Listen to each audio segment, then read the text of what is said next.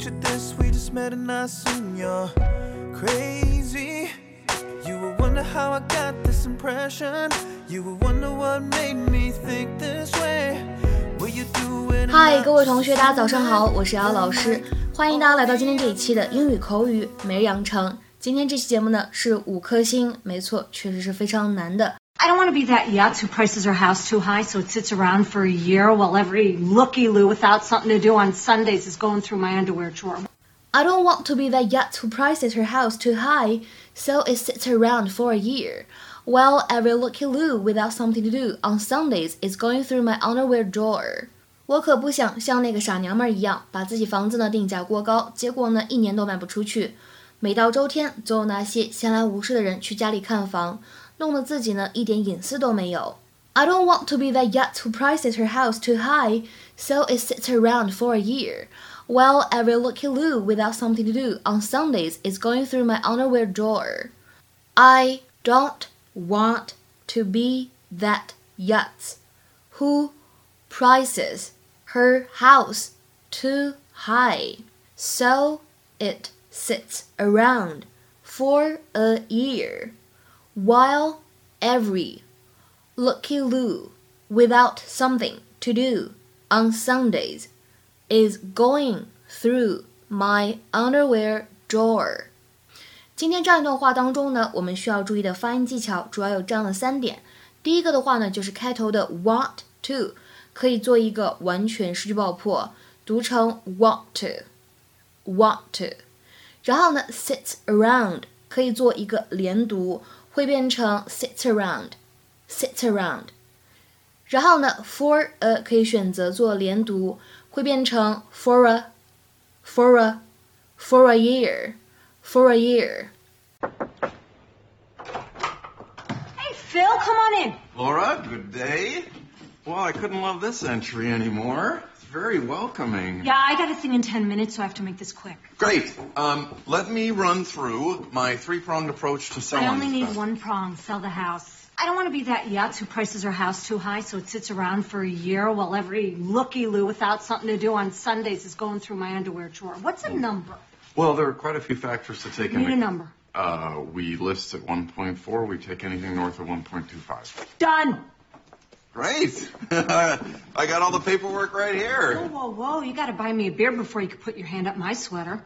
Oh, I had no intention. Put on a great open house this weekend. The listing's yours. Bring it, Laura.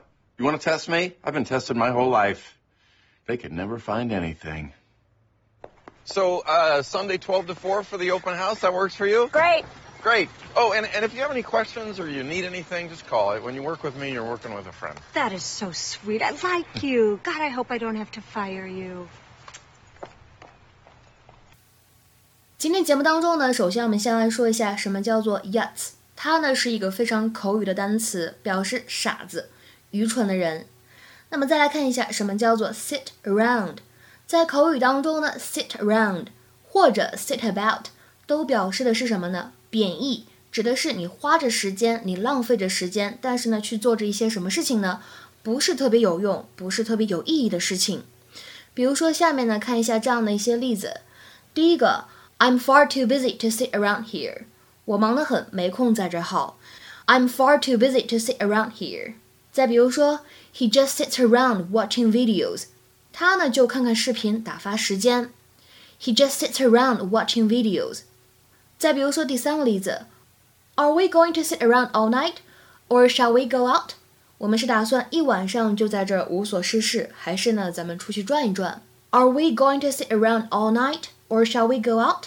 再比如说最后这个例子，Since Dad lost his job, he just sits around the house all day. 自从爸爸失业以后，他就在家里呢无所事事的晃来晃去。Since Dad lost his job, he just sits around the house all day. 然后呢，我们今天再来看一下什么叫做 looky loo。其实呢，它是一个非常非常口语的表达。它的前半部分呢，也可以写成 l o o k y，是一个意思。looky loo。一般说起来呢，在口语当中，这样一个复合词，我们说可以表达以下的含义。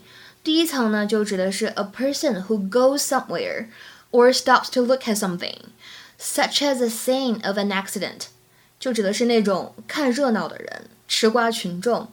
字面的意思是停下来看某事的人。比如说呢，当你走在路上，然后你身边呢发生了一场这个轻微的车祸，那么你可能会站在旁边去怎么样呢？去看热闹。那么这个时候呢，你就是一个 looky loo。比如说下面呢，来看一下这样的一个例子：These looky loos jam the street to get a glimpse of the murder scene。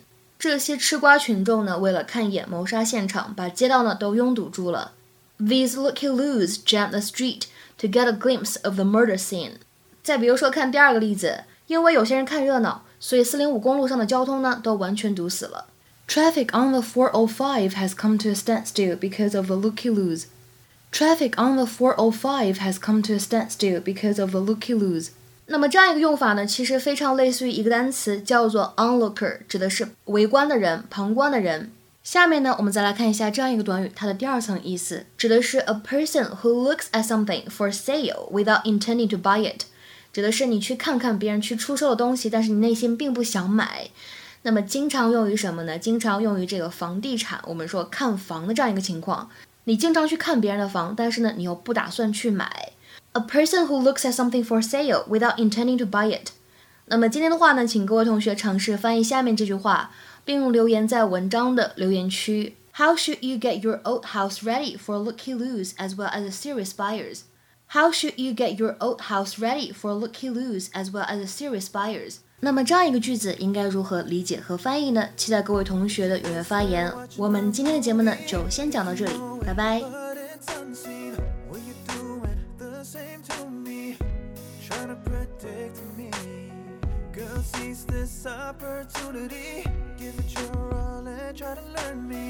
why can't you make yourself just trust me? See the best